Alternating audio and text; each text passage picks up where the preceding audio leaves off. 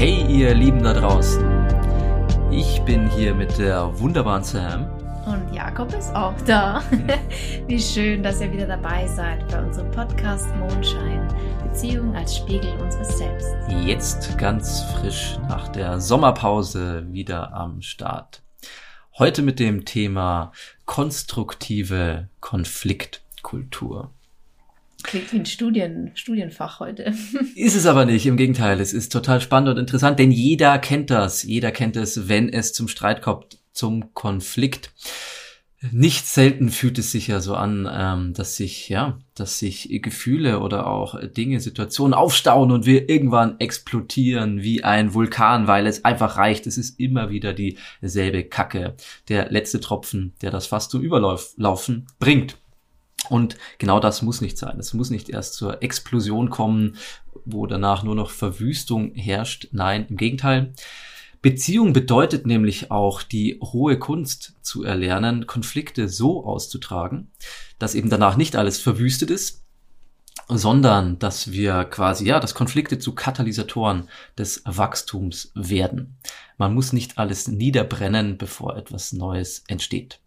Und genau darum geht's heute. Wir wollen euch heute ans Herz legen, Konflikte nicht als vermeidbares Übel zu betrachten, sondern sie letztendlich als unvermeidbare Wachstumswehen zu erkennen. Sie bewusst auszuhalten, sie auszutragen und sie so fruchtbar zu machen.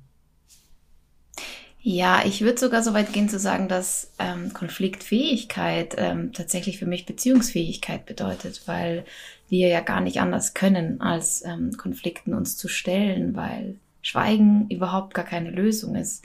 Und ähm, jedes Mal, wenn wir etwas runterschlucken und unterdrücken, dann finde ich, ist es fast wie wenn man einen Ozean sieht, einen reinen, klaren, schönen Ozean, in den man immer tröpfchenweise ein bisschen Tinte reintupft.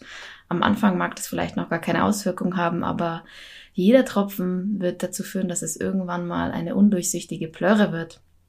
Und da glaube ich, kann man noch ganz, ganz viele Metaphern finden und ähm, wahrscheinlich gebt ihr uns da recht, dass es irgendwann mal eine ganz hässlicher Sud werden kann und auch man sich der Macht der unterdrückten Gefühle mal ähm, ja ganz deutlich ähm, die die die Wucht auch ganz deutlich wird. Das ist wie wenn man ähm, ähm, den ein Fass hat, wo man eigentlich ein Ventil einbauen darf, wo dieser, ja, der Schmodder abfließen darf, damit aus der Gülle vielleicht sogar auch ein, Nek ein nahrhafter Nektar werden kann. Genau, richtig. Es kann nämlich, eigentlich kann dieser, ja, dieser, dieses Meer, dieser Sud, der kann auch, ne, wenn man es eben richtig angeht, kann er quasi vergehren und dann wird eben tatsächlich aus der Gülle ein schmackhafter Wein. Ich freue mich jetzt ganz besonders auf die Folge, weil dieses Thema, ich habe vorhin, als wir uns vorbereitet haben, wenn man so will, habe ich noch zu Jakob gesagt, hey Jakob, wir sind doch da eigentlich totale Experten darin. ähm, nicht, weil wir so oft streiten oder so viele Konflikte haben, sondern weil ich es wirklich ganz, ganz zauberhaft finde, muss man fast schon sagen, wie wir mittlerweile gelernt haben, ähm, in Konflikten miteinander umzugehen. Und ich freue mich total, das euch heute einfach ein wenig näher zu bringen, euch einen kleinen Einblick zu gewähren, ähm, ja, wie es für uns funktioniert und ähm, vielleicht beginnen wir mal damit, was Konflikte eigentlich sind und wie sie entstehen. Ich habe die Erfahrung gemacht, dass es oft darum geht, was dahinter liegt. Ähm, also wir streiten ganz oft über Dinge, über Sachen, über Situationen, aber das ist eigentlich nur die Bühne. Das, was dahinter liegt, tatsächlich, wenn man den Vorhang lüftet, wenn man mal tiefer gräbt, dann sind es oft verletzte Werte. Ähm, sprich, wenn jemand ähm, jemanden zum Beispiel zuverlässig, total, Zuverlässigkeit total wichtig ist und der andere das oft verletzt, nicht einhält oder einfach weil es ihm nicht so sehr, nicht so eine große Priorität ist, dann reibt man sich an Dingen wie ähm, ja und immer kommst du zu spät und äh, nie machst du Warum das. hast du wohl dieses Beispiel gewählt? Das ist einfach, weil ähm, der Wert des einen muss nicht unbedingt identisch sein mit dem der anderen, mit dem des anderen. Oder es sind einfach nicht erfüllte, Schrägstrich, nicht kommunizierte Bedürfnisse, die der eine hat, die der andere vielleicht gar nicht kennt, nicht weiß. Oder man fühlt sich nicht gesehen. Ähm, wenn man besonders viel für den anderen macht und ähm, der andere einem wenig Dankbarkeit zeigt, dann fühlt man sich schlichtweg mit, mit seiner, ja, mit seinen Handlungen, mit seinen Gesten nicht gesehen oder der andere tut sich ein bisschen schwer, sich reinzuversetzen und sich reinzufühlen, wie die Situation wohl für den anderen sein mag oder noch schlimmer, Recht haben wollen. Recht haben wollen ist für mich etwas, was ja eigentlich äh, Konflikte fast ähm, fast immer zu einem ja kleinen Kriegsschauplatz macht, wo die beiden Positionen gar nicht zueinander finden können, wenn wir, solange wir dabei bleiben, dass wir unseren Standpunkt verteidigen und Recht haben wollen, kann es keine, keine Annäherung, keine Verbindung geben. Mm, vielleicht noch mal eine Ebene höher sind es oder eine eine aus der Vogelperspektive sind es ja auch oft ähm, Glaubenssätze, Muster, Prägungen, die wir mitbringen, an denen wir festhalten, die wir von unseren, sei es von der Entziehung, von der Gesellschaft oder wo auch immer wir sie uns angeeignet haben, sie uns angezogen haben, wie ein Kleid, die uns formen, die uns ja auch eine Art von Sicherheit und Struktur geben. Auch das prallt aufeinander. Ähm, und ähm, ein bisschen emotionaler betrachtet sind es ja auch ganz oft emotionale Wunden, die wir aus der Vergangenheit, aus vergangenen Erfahrungen, aus vergangenen Verletzungen in uns tragen und die dann eben durch den Partner ähm, getriggert werden in, in so manchen Situationen. Also bei mir zum Beispiel ohne dass ich da jetzt zu weit ausholen möchte äh, in meine Kindheitsgeschichte. Aber ich glaube, ähm, euch geht es da vielleicht ähnlich, dass gerade in, in den frühen Kindheitsjahren, in Erfahrungen eben mit, mit Eltern oder was auch immer man, mit wem man damals Erfahrungen gemacht hat, dass das ganz tief stecken kann und dass wir uns das als Erwachsene manchmal oft gar nicht bewusst sind, was da eigentlich in uns gärt, weil wir damals als junge äh, Menschen nicht in der Lage waren, ähm, damit ähm, ja, konstruktiv, vernünftig, äh, reif damit umzugehen, uns das anzuschauen. Und das haben wir einfach verbannt. Und so wurde es quasi aus einem kleinen Schnitt auch ähm, vielleicht mal eine eitrige Wunde. Und dann braucht es wie so einen kleinen Anpiekser, nur mit einer kleinen Nadel. Und dann fängt das Ding wieder an zu eitern. Und es ist, es tut weh und blutet und ähm, kann ganz schmerzvoll sein. Und das projiziert man dann auf den anderen, dass der andere schuld ist. Gebe ich da das Wort wieder an Jakob? Ja, die, die Sam hat vorher das Wort Trigger in den Mund genommen und ähm, das ist für mich eines der großen Zauberworte im Kontext von Konflikten. Denn Konflikte werden immer getriggert. Also es ist ja heißt, herrscht ja in der Regel in einer Beziehung, ne, es ist ein Gleichgewicht, es herrscht eine gewisse Harmonie, bis dann der eine oder der andere etwas tut, bis irgendeine spezielle, eine spezifische Situation auftritt und dann entsteht der Konflikt. Die Krise ist da, eine Situation, die entweder destruktiv oder konstruktiv enden kann. Das chinesische Wort Krise setzt sich aus zwei verschiedenen Schriftzeichen zusammen, nämlich zum einen aus dem Schriftzeichen für Gefahr und zum anderen aber auch Chance. Also eine Krise ist immer eine Situation, die ein gewisses Gefahrenpotenzial birgt, weil sie in die eine oder die andere Richtung sich entwickeln kann. Also sie kann zum einen destruktiv und zerstörerisch sein. Ne? Das kennt jeder, man streitet sich und hinterher fühlen sich eigentlich alle schlecht und äh, kacke, weil man irgendwie wütend wurde und sich angeschrien hat und sich gegenseitig verletzen wollte. Und das wäre jetzt quasi der Worst Case. Auf der anderen Seite kann eine Krise aber auch eine große Chance sein, wenn man eben konstruktiv damit umgeht, wenn man quasi das Potenzial der Krise nutzt, das Potenzial, das eben daran, darin liegt, dass, wie Sam es so schön beschrieben hat, gerade, dass quasi alte Wunden sich zeigen, dass sich unbewusste Muster zeigen. Also letztendlich ist jede Krise eine Möglichkeit, in unseren ganz spezifischen ähm, biografischen Wachstumspotenzialen zu wachsen. Und wenn wir uns diesen stellen, wenn wir das quasi aushalten, dann können wir diese Wachstumschance auch nutzen. Und da liegt schon die erste große, ähm, die erste große Herausforderung oder der erste große, ähm, wie sagt man, Schalter in unserem Gehirn, den wir umlegen können, wenn wir nämlich eine Krise so sehen. Also eben nicht so, oh Gott, jetzt streiten wir uns wieder, das ist ja blöd, das will ich nicht, das fühlt sich doof an, da habe ich keinen Bock drauf, sondern nein, im Gegenteil zu sehen, ah, jetzt haben wir die Krise, jetzt haben wir den Konflikt, jetzt haben wir einen Streit, das fühlt sich zwar kacke an, aber wo sind denn jetzt hier die verborgenen Wachstumschancen? Dann werden nämlich Krisen quasi, dann verändert sich das ganze Gewand schon mal. Ne? Dann ist es auf einmal, ähm, hat es auch einen positiven Aspekt und will nicht nur vermieden werden. Genau, und das ist auch gerade der Witz, denn ähm, die Vorstellung, dass wir Krisen vermeiden können oder Konflikte vermeiden können, die ist schlicht und einfach naiv und kindlich, denn ähm, es kommt in Beziehungen immer zu Krisen und das Spannende ist auch, dass wir immer genau den Partner bekommen, beziehungsweise uns diesen Partner suchen, der auch unsere Knöpfe drückt. Diesen Trigger eben, den Sam vorher erwähnt hat. Man ja, kennt es ja. Vielleicht, vielleicht darf ich da nochmal einhaken, weil mir das ganz, ganz wichtig ist. Ne? Das hat man schon so oft gehört. Man kriegt immer den Partner, der an die Knöpfe drückt. In dem Moment will man das so gar nicht wahrhaben. Denkt sich, ja, ähm, schön, habe ich aber keinen Bock drauf. Ich will eigentlich eine gute Zeit haben. Aber das sehe ich nochmal aus einem viel größeren Kontext, sogar aus einem evolutionären, aus einer evolutionären Perspektive heraus, dass wir als Bewusstsein, als Menschen ähm, zwar hier sind, um eine gute Zeit zu haben, aber auch um uns äh, zu entwickeln und uns zu befreien vor allen Dingen. Also ich, wenn aus jedem Konflikt herausgehe mit Jakob, denke ich mir danach, boah, also jetzt habe ich wie ein Stück, ähm, sei jetzt mal von dieser Gülle abgetragen und ich fühle mich freier, ich fühle mich heller, ich fühle mich lichter und ähm, bin viel friedlicher mit jeder Situation, die mich quasi das nächste Mal mir begegnen wird. Dort werde ich vielleicht ein kleines Stück, vielleicht aber auch schon sogar ein großes Stück mit der Situation viel entspannter umgehen. Und darum geht es, frei zu sein von eben diesen reaktiven Mustern, die wir vielleicht so gar nicht mehr haben wollen. Deswegen sind unsere Partner genau richtig so, wie sie sind. Das ist auch ein sehr gutes Zeichen auch immer, ne? Hat man den Konflikt konstruktiv oder destruktiv gelöst? Also habe ich danach mehr Energie oder weniger? Also wenn ich mich schlecht fühle danach, dann ist es ein deutliches Zeichen dafür, dass es in die destruktive Richtung ging.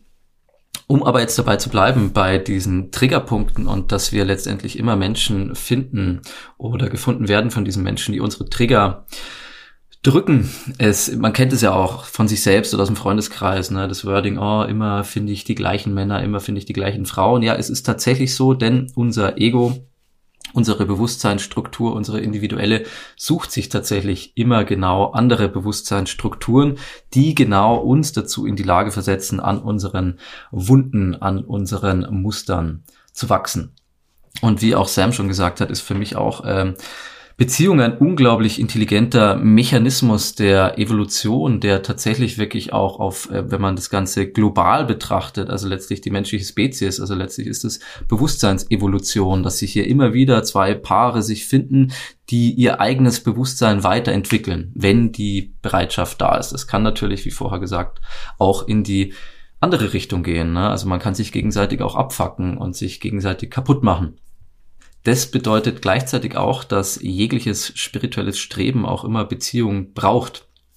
Vielleicht kennt ihr auch die Geschichten von irgendwelchen Gurus, die wirklich ähm, auf geistiger Ebene unfassbar weit entwickelt waren, die aber letztlich ähm, ja auf emotionaler Ebene krasse Arschlöcher waren und gestohlen und belogen und betrogen haben. Und das ist natürlich, also wir müssen wirklich jeden Aspekt unseres Seins entwickeln und um unsere Emotionen zu entwickeln, braucht es äh, wie sagt man so schön, erwachte oder wirklich tiefe Partnerschaft und auch die tiefe Bereitschaft, Konflikte konstruktiv auszutragen und beständig am Konflikt zu wachsen.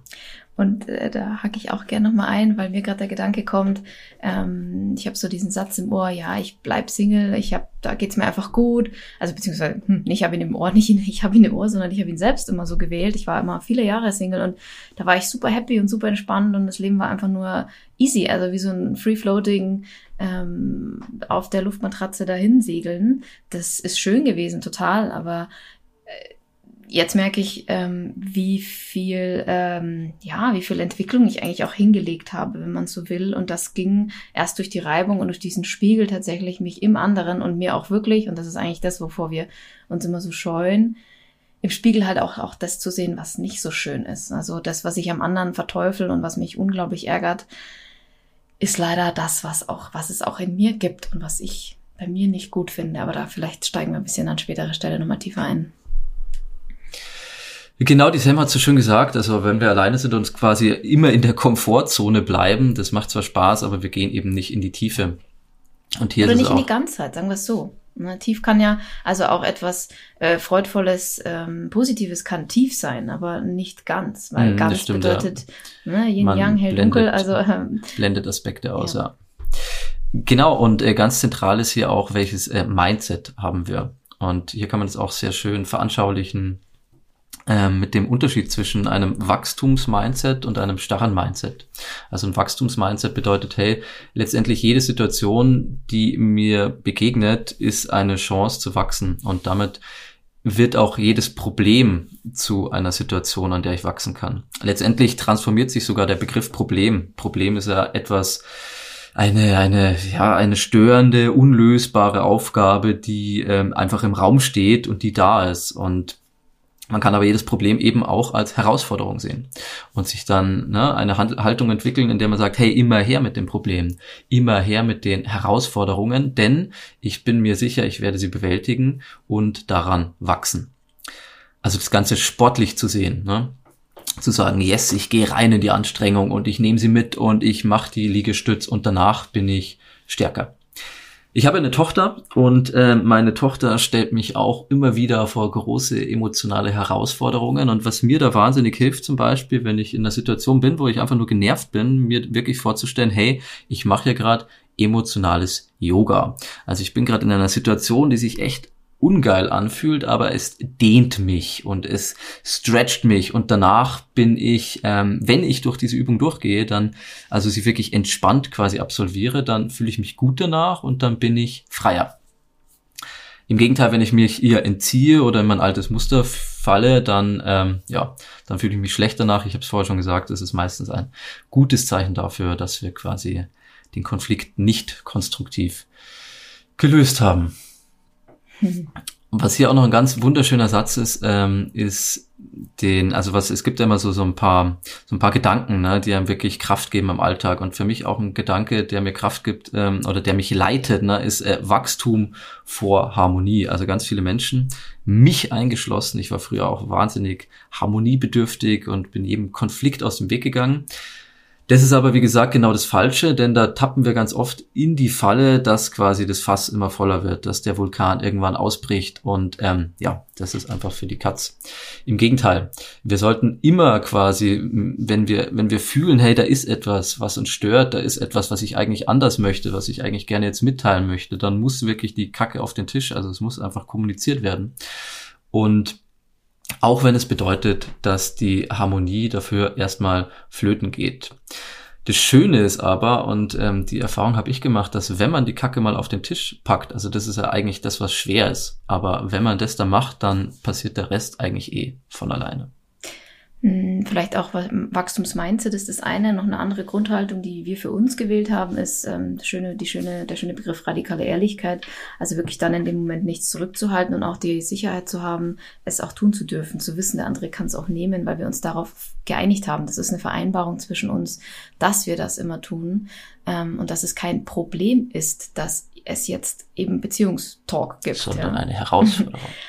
dass es einfach gang und gäbe ist ähm, und es quasi immer im, im Keim erstickt werden kann. Also, mm. wir nennen es auch oft Ostereiersuche. Ich mag den Begriff total, weil es mich irgendwie auch an so ein bisschen diese kindliche Zeit erinnert, wenn ich durch den Garten ge getigert bin und voller Vorfreude nach dem nächsten Ei gesucht habe, ähm, mich damit zu verbinden und zu sagen, oh, ähm, okay, da gibt's wieder was zu entdecken und zwar allen voran über mich. Ähm, was sagt denn dieser Konflikt über mich? Also ich hole die Projektion zurück was ich am anderen äh, verteufel und an ihm rumstocher und an ihm anders haben will, stelle ich mir wirklich ähm, den Spiegel vor und denke mir, Moment, was bedeutet das denn? Was hat das mit mir zu tun? Ähm, auch da nochmal vielleicht ähm, an, an späterer Stelle nochmal tiefer und ganz, ganz wichtig, ähm, oder noch ein schönes Bild, ich liebe einfach Bilder, sich dann in dem Moment nicht wie zwei Krieger auf zwei verschiedenen Kriegsfronten zu sehen und sich zu befeuern mit Recht haben und Schuldzuweisungen und Vorwürfen und du hast das gemacht und weil du das so gesagt hast, fühle ich mich so und so, sondern ähm, äh, die, sich die Hand zu reichen und ähm, zu sehen, wir sind wie, ja, wie Fackelträger, die den anderen dann an der Hand begleiten, komm mit, ich trage dich jetzt oder ich führe dich jetzt durch dein Seelenlabyrinth, ich helfe dir, das bei dir zu entdecken, was es da gerade zu sehen gibt und ich halte dir die Laterne dabei. Das ist ein sehr schönes Bild, auch der Vergleich mit den Schlachtfeldern und dem Recht haben, denn wenn wir uns gegenseitig die Laterne halten und quasi uns gegenseitig auf unserem Weg begleiten, dann ist es ja etwas, wo wir uns gegenseitig unterstützen. wo man quasi im gleichen Team spielt und einen gemeinsamen Weg geht. Während wenn, wenn einer Recht haben will oder beide Recht haben wollen, dann ist es letztendlich, ja, Recht haben wollen ist wie die, die Verweigerung eines Kompromisses. Und beim Recht haben wollen muss es immer einen Gewinner geben. Und das führt zwangsläufig dazu, dass es auch einen Verlierer geben muss. Und das ist natürlich der konstruktiven Konfliktkultur absolut nicht zuträglich.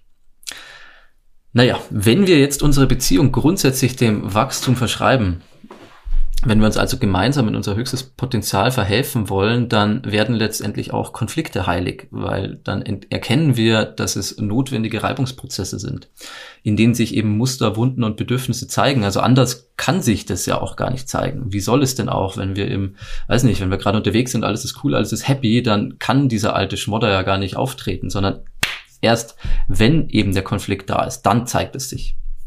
Und deswegen ermöglichen Konflikte überhaupt erst Wachstum. Ich habe ja vorher auch schon das Bild vom Sport gebracht. Ne? Also es ist wie beim Kraftsport. Also wenn wir immer nur die Sachen machen, die eh nicht anstrengend sind, dann hat der Körper natürlich auch keinen Reiz, irgendwie irgendwo einen Muskel auszubilden.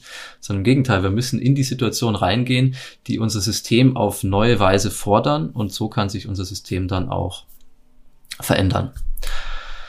Und wir haben es jetzt schon ein paar Mal angesprochen, aber vielleicht um das auch nochmal tiefer zu beleuchten. Also ich glaube, man kann rauskommen aus dieser, aus dieser gegenseitigen Recht haben Perspektive, wenn man einfach die, die Haltung annimmt oder das Verständnis dafür entwickelt, dass jeder Mensch letztendlich immer nach bestem Wissen und Gewissen handelt. Also ich habe ja vorher schon das Bild aufgemacht, dass jeder Mensch letztendlich ein Bewusstseinsstrom ist, der im Laufe seines Lebens im besten Fall beständig dazu lernt und dass die, die Handlung oder die Worte eines Menschen immer die beste Antwort auf die Umstände seines Lebens sind. Also kein Mensch kommt böse auf die Welt, sondern jeder handelt immer nur so gut, wie er es eben weiß. Und Natürlich gibt es in der Welt jetzt auch Menschen, denen wir aus dem Weg gehen wollen, weil sie einfach, weil ihre Antworten absolut ähm, nicht zuträglich sind für uns. Ne? Das steht ja außer Frage. Aber wenn wir mit einem Menschen eine Beziehung eingehen, dann ist es ja schon ein ganz spezieller Mensch, dem wir uns ganz intensiv und speziell widmen wollen. Und dann macht es absolut Sinn, auch davon auszugehen, dass unser Partner wirklich in allem, was er tut, einfach das Beste tut, was er in diesem Moment tun kann.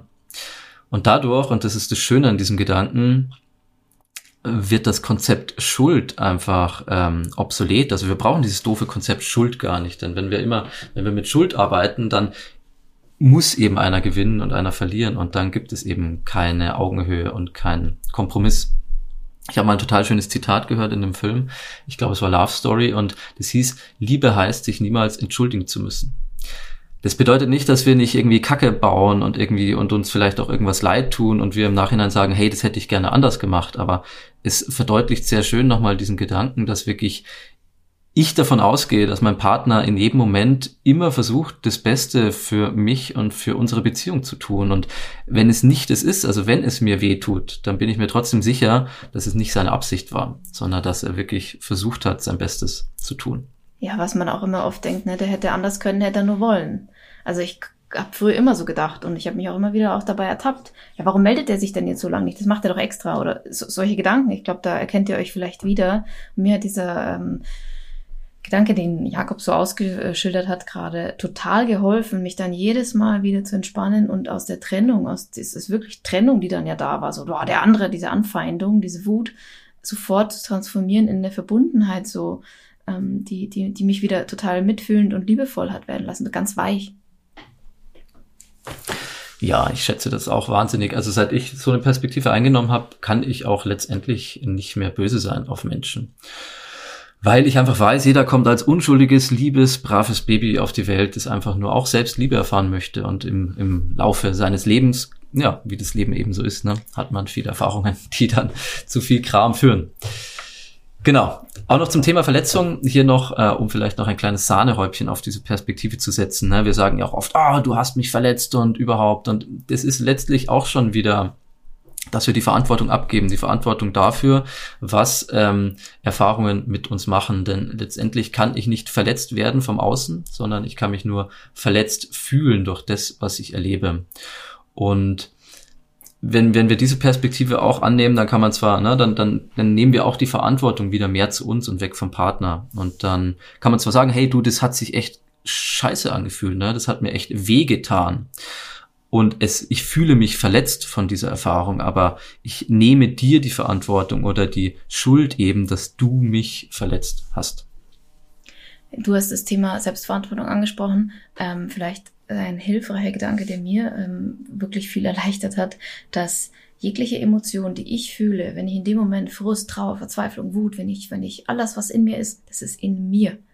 Das entsteht nicht durch außen und da, das ist nicht, weil der andere etwas, also natürlich wird es dadurch getriggert, aber es ist in mir und es bringt mich wieder tatsächlich in eine ähm, Schöpferposition raus aus dem Opfer, weil solange ich immer sage, ich fühle so, weil du dies oder jenes, ne, dann bin ich ja in einer totalen Ohnmacht, weil dann muss ich ja den anderen verändern. Und das ist ja, ich, das weiß ich ja niemals, ob das passiert.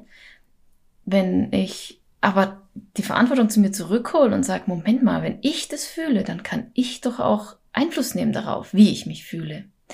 Wir haben ein ganz instinktives Verhalten, wenn wir verletzt werden, uns verletzt fühlen, dass wir uns verteidigen wollen, dass wir sofort angreifen wollen. Das ist auch völlig ja, natürlich. Aber wir, was wir können, und deswegen sind wir entwickelte ähm, menschliche Wesen, wir können in dem Moment eine bewusste Entscheidung treffen und uns fragen, halt, lasse ich dieses Muster, also dieses Verhaltensmuster jetzt ablaufen?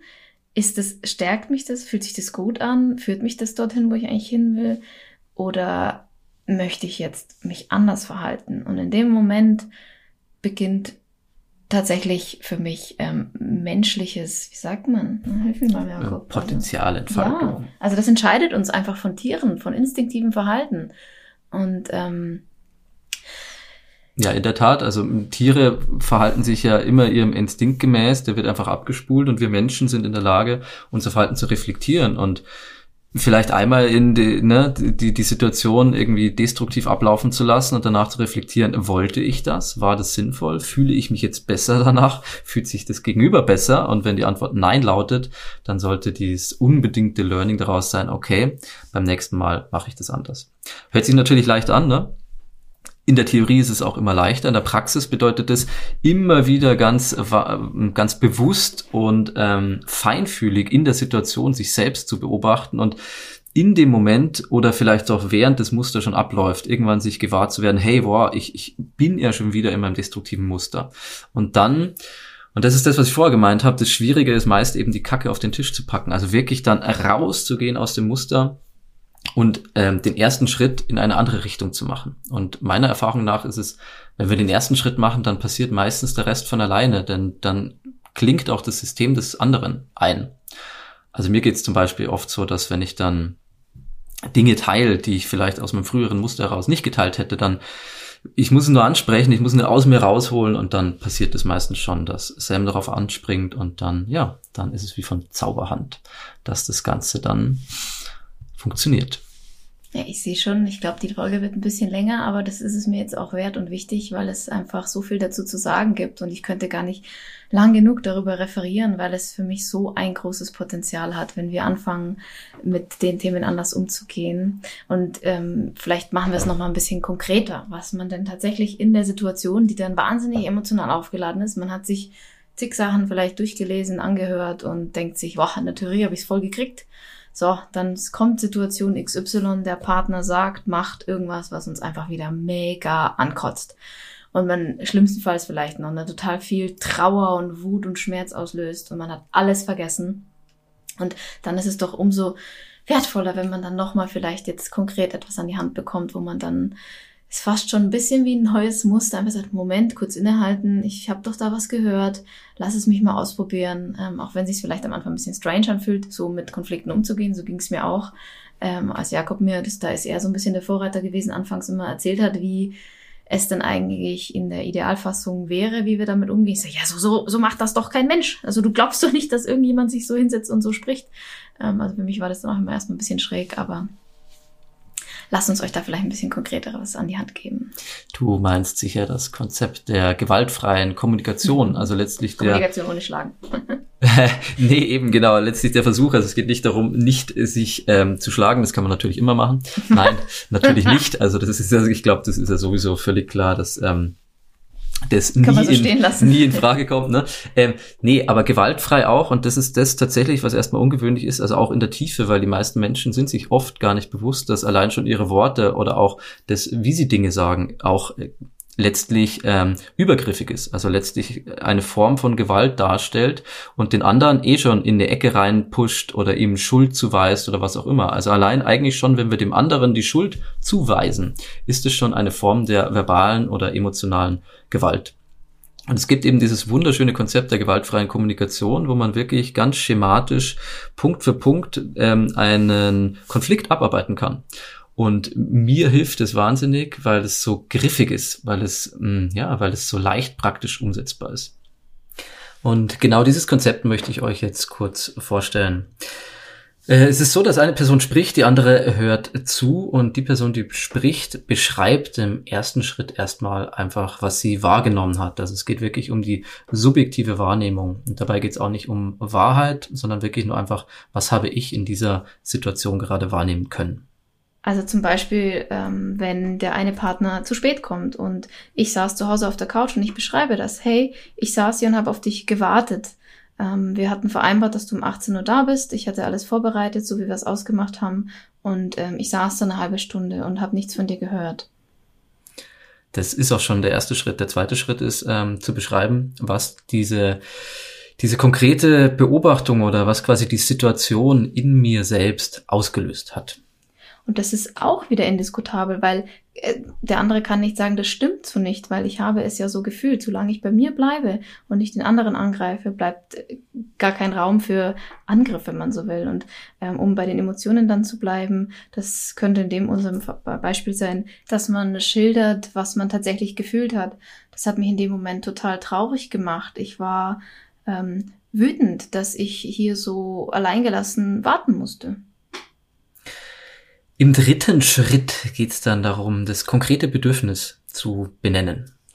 Und bei dem Beispiel wieder, vielleicht ist es, dass die Person dann auch deutlich macht, ich habe mich in dem Moment, also was liegt wirklich dahinter, welcher Wert wurde, welches Bedürfnis wurde verletzt, ich habe mich nicht gesehen gefühlt, ich habe mich nicht gewertschätzt gefühlt und es hat mich traurig gemacht, dass man ja tatsächlich respektlos mit meiner Zeit umgeht. Das möchte ich nicht.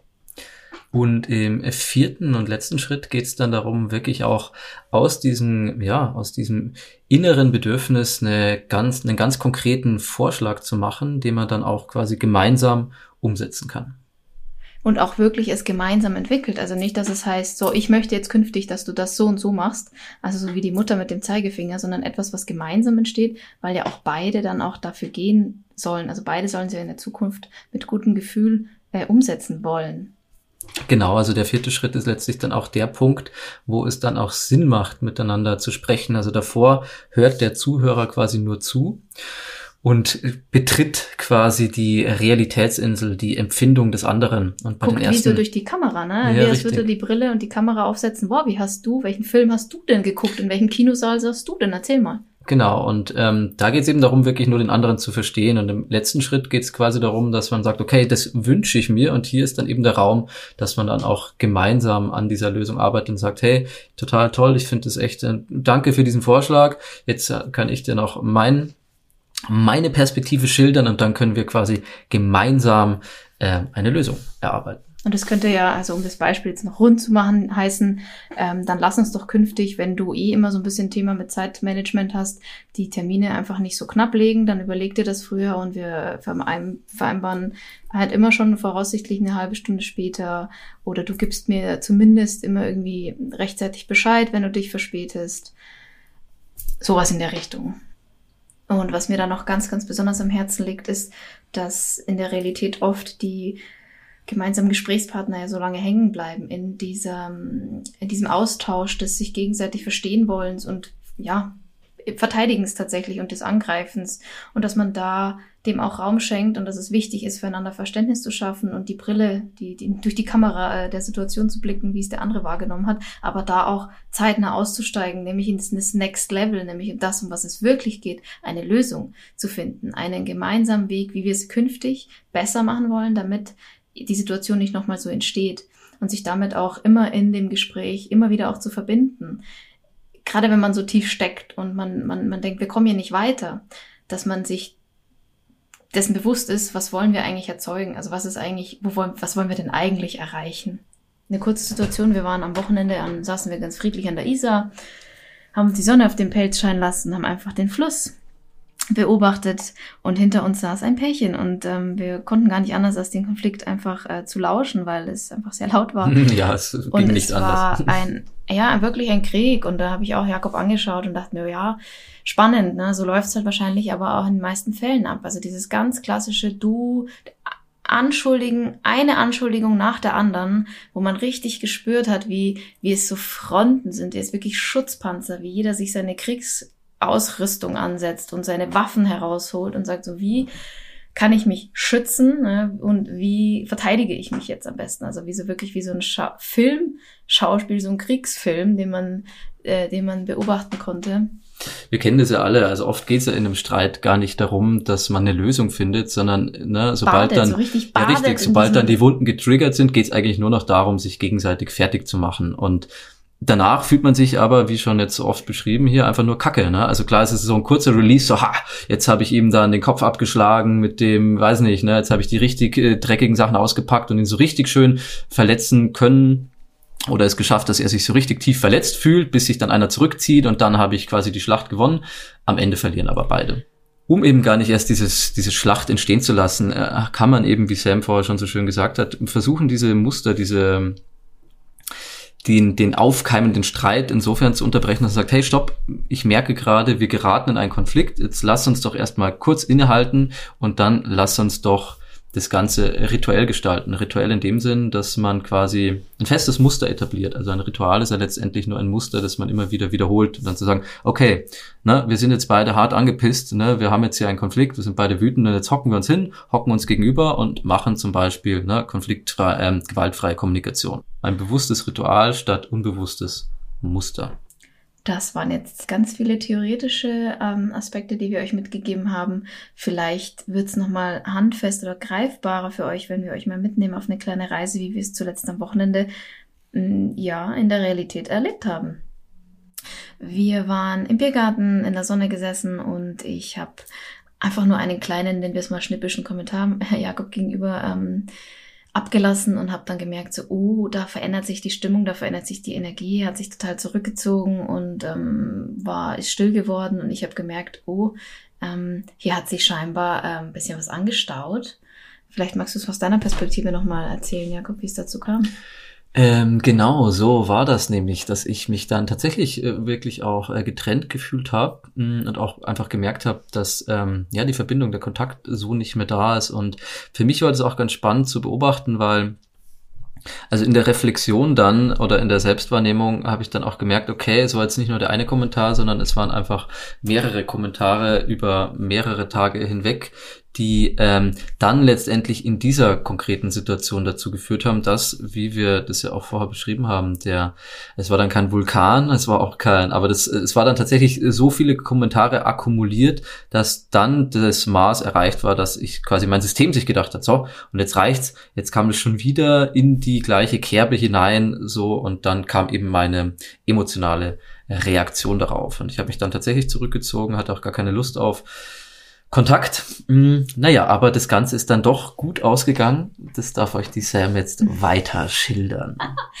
Ähm, ja, das, das Schöne war, ähm, wir haben das auch erstmal so ausgehalten. Also was ich hätte machen können, ist ja jetzt voll reinzugehen, voll reinzufeuern, also zu, zu spüren, zu wissen, okay, der andere steht jetzt da gerade und ist emotional nicht offen und total fluffy und ähm, das wird jetzt ein lustiges Gespräch, sondern den auch erstmal dort sein zu lassen, das erstmal auch auszuhalten. Wir sind dann nach Hause geradelt und haben auch wirklich diese, diesen Heimweg, diese halbe Stunde, erstmal dieses Schweigen total ähm, urteilsfrei einfach da sein lassen. Also ähm, finde ich ganz, ganz wichtig, dass ich glaube, vielen ähm, fällt ja schwer, ähm, diesen Moment, dieses Momentum auszuhalten. Und als wir dann zu Hause ankamen, braucht es natürlich den einen, der dann ähm, das, Tür, das Türchen öffnet und sagt, hey, ich glaube, ähm, wir sollten da mal kurz drüber reden. Und das haben wir dann auch gemacht und haben uns hingesetzt und der eine durfte dann einfach schildern, in dem Fall Jakob, was er wahrgenommen hat, was, wie sich für ihn angefühlt hat, was meine Worte bei ihm ausgelöst haben. Und ich konnte es in dem Moment tatsächlich nehmen. Also es war ein wirklich ein für mich total besonderer Moment, weil ich überhaupt nicht in die Verteidigungshaltung, das war da, dieser, dieser Reiz, dieser Impuls war, wie man ihn halt kennt. Ja, aber, also so dieses Ja, aber, ich habe ja das gesagt, weil, ähm, den habe ich aber einfach beiseite geschoben und gesagt, Moment, nein, ich will ja tatsächlich verstehen, ähm, wie du es empfunden hast, dir geht's nicht um mich. Und ich habe Mitgefühl empfunden und ich habe wirklich mich reinfühlen können, was meine Worte und was meine, mein Verhalten bei ihm ausgelöst hat. Und dann habe ich angefangen, dann begann diese Magie, dass ich nämlich in meinen Spiegel geschaut habe. Und das war erstmal nicht schön. Ich habe mich geschämt und ich habe mich schuldig gefühlt und ich habe ähm, mich hässlich empfunden, wirklich innerlich hässlich. Und mit dem muss man dann erstmal umgehen. Und das ist was wir nicht wollen. Und deswegen fangen wir an anzugreifen. Und deswegen sind wir wieder beim anderen, weil wir dann nicht auf uns schauen müssen, was manchmal nicht schön ist. Und ich habe mich aber zugleich, ne, hätte er auch falsch abbiegen können und hat mich da in diese Opferrolle reinsuhlen können, so, oh Gott, ich bin so ein schlechter Mensch und ähm, hätte da mich total verfangen können. Aber auch das ist nicht passiert, sondern ich habe in dem Moment das wirklich auch einfach angenommen und habe mich selber einfach in den Arm genommen und für mich Mitgefühl empfunden und mir selber vergeben. Denn ich habe in dem Moment es nicht besser machen können. Es war aufgrund der, der Umstände in diesem Moment die einzige Reaktion, die ich hätte zeigen können.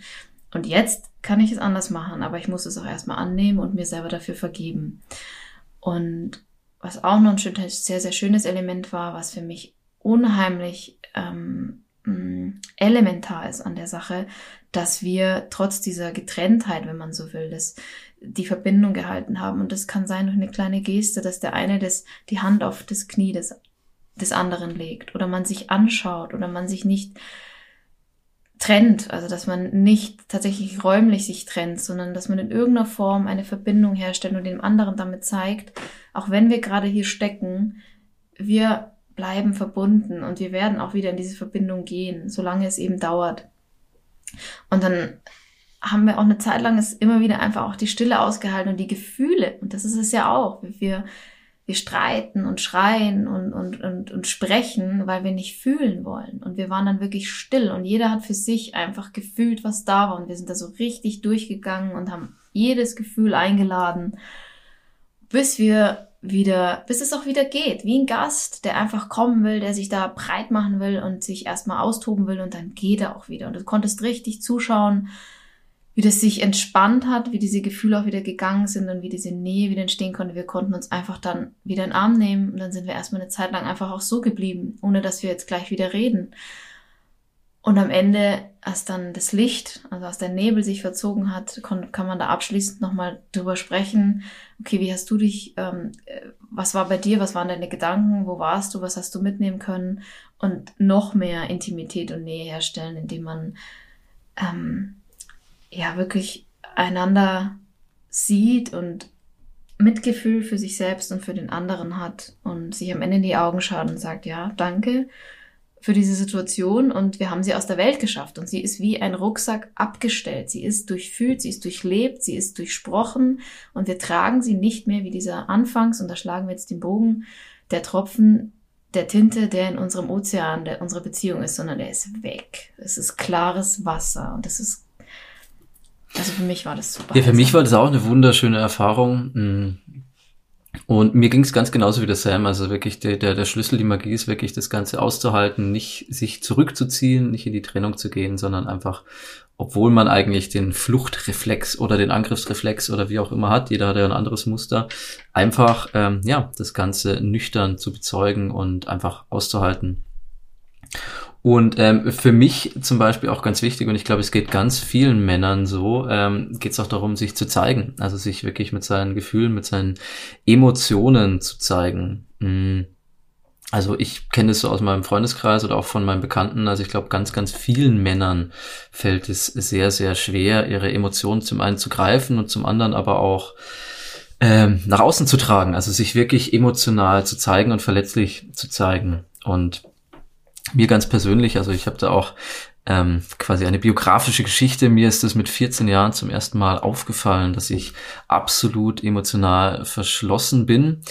Es war nämlich damals so, dass ich äh, meine erste große Liebe, wir waren seit einem Monat zusammen und sie ist aber dann ähm, ja, wie gesagt, wir waren 14, sie ist zweigleisig gefahren, sie hatte noch einen anderen Freund quasi nebenher und das Lustige war, dass das auch einer meiner besten Freunde war. Total cool eigentlich auch, dass ich jetzt hier berichten kann, dass ich immer noch mit beiden befreundet bin. Also jetzt schon seit über 25 Jahren. Ähm, genau, jedenfalls es kam dann zum großen Showdown. Wir waren dann zu dritt in einem Raum und haben quasi über die Situation gesprochen und die beiden haben miteinander gesprochen, eben darüber, was eben los ist und wie sie fühlen, was auch immer. Und ich konnte einfach nicht. Also ich habe wirklich kein Wort hervorgebracht. Es war, als hätte man mir die Stimme genommen. Das war wirklich wie so eine innere Mauer, die ich nicht überwinden konnte. Und in der Situation habe ich zum ersten Mal gemerkt, so hey, äh, äh, komisch, hier, hier stimmt was nicht. Ne? Das ist, so soll es nicht sein, sondern ich wäre eigentlich gern frei ähm, in dem, wie ich meine Emotionen nach außen trage. Und ja, seit diesem Zeitpunkt habe ich quasi an diesem, an, daran gearbeitet, also an diesem emotionalen Panzer, der mich quasi daran gehindert hat, mich aufzumachen. Und ähm, ist total schön für mich, weil ich jetzt auch von Sam ähm, in den letzten Jahren, seit wir eben zusammen sind, immer wieder die Rückmeldung bekommen habe, so, wow, hey, du bist total offen. Ne? Also ich habe selten einen Mann erlebt, der so aufmacht emotional, obwohl ich immer für mich dieses Selbstbild hatte, so, ah, oh, ich bin so verschlossen. Und es hat mir gezeigt, okay, die ähm, ja mittlerweile 25-jährige Arbeit an diesem emotionalen Panzer hat sich gelohnt und ähm, mittlerweile bin ich auch emotional offen, aber da geht noch viel mehr. Wieso ich diese Geschichte erzähle, ist, weil ich bin der festen Meinung, dass unsere Kultur, unsere Gesellschaft letztlich Männer dazu erzieht, emotional zuzumachen. Also wenn wir uns das anschauen, Schimpfworte für Männer zum Beispiel haben ganz oft mit Emotionen zu tun. Hier Angsthase, äh, Waschlappen, Feigling. Also es geht immer darum, der Mann ist der Harte, der quasi, ja, nicht seine Sanftheit, nicht seine Verletzbarkeit zeigt. Bei Frauen wiederum ist es ganz oft sich gehen lassen, die Sexualität zum Beispiel. Ne? Also ganz viele Schimpfworte haben mit Sexualität zu tun. Du Schlampe, Hure, Hurensohn, da geht's auch wieder, ne? Um die Mutter des Mannes, also auch wieder die Sexualität. Jedenfalls möchte ich, möchte ich hier auch noch ähm, ein ganz kurzes Plädoyer quasi an die Frauenwelt hm, ja, hier kurz absetzen, ähm, absetzen genau, weil ähm, seid bitte auch ein wenig milde mit euren Männern. Ne? Also sie wollen oft aufmachen, aber sie können es tatsächlich nicht. Also das war meine Erfahrung. Ich wollte, also ich wollte wirklich, aber ich konnte nicht. Es ging nicht. Und da geht's auch wieder darum, ne? den, den Gedanken haben wir vorher schon aufgemacht. Also nicht dem anderen dann für schuldig zu sprechen, weil er es nicht macht, sondern auch zu, zu erkennen. Er, ne? Zu helfen, zu helfen. In dem Moment sehe ich uns Frauen tatsächlich so ein bisschen als diejenigen, die mit ihren Emotionen ja ein bisschen ähm, ähm, näher dran sind und, und diese sowas mehr kennen, ne? weil wir einfach unter, unter uns Frauen, unter Freundinnen einfach auch ganz anders schon umgehen, ihnen die Hand zu reichen und vielleicht mit ein paar Fragen. Also nicht zu wettern und, und anzuschuldigen und anzugreifen, sondern eben das Gegenteil zu sagen, hey, was hast du da empfunden? Was, was fühlst richtig, du da? Richtig, richtig. Nicht, nicht zu pushen, sondern die Hand zu reichen, also einzuladen, zu ermutigen. Genau, das hätte mir damals viel geholfen und ähm, die Sam hat mir da ist da auch eine ganz wunderbare Sparings- beziehungsweise eher Spielpartnerin für meine und unsere gemeinsame Potenzialentfaltung. Hm. Ja, ich habe euch schon vorgewarnt, die Folge ist ein bisschen länger geworden. Ich würde mir wünschen, und es wäre mir uns beiden eine riesengroße Freude, wenn ihr tatsächlich ein bisschen was mitnehmen konntet, wenn ihr ein paar Impulse hm, herausziehen konntet, Inspiration.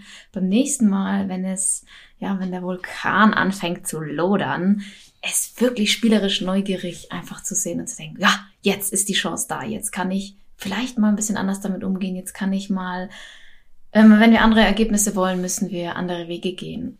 Und damit sind wir am Ende der heutigen Folge angelangt. Und ja, es bleibt nichts weiteres mehr zu tun, als äh, auf Wiedersehen zu sagen. Bis zum nächsten Mal. Ja, bis zur nächsten Folge. Wir freuen uns auf euch. Ciao. Das war eine Folge des Podcasts Mondschein. Wir würden uns wahnsinnig darüber freuen, wenn du den Podcast abonnierst und uns so die Möglichkeit gibst, deine Sicht auf Beziehungen zu bereichern.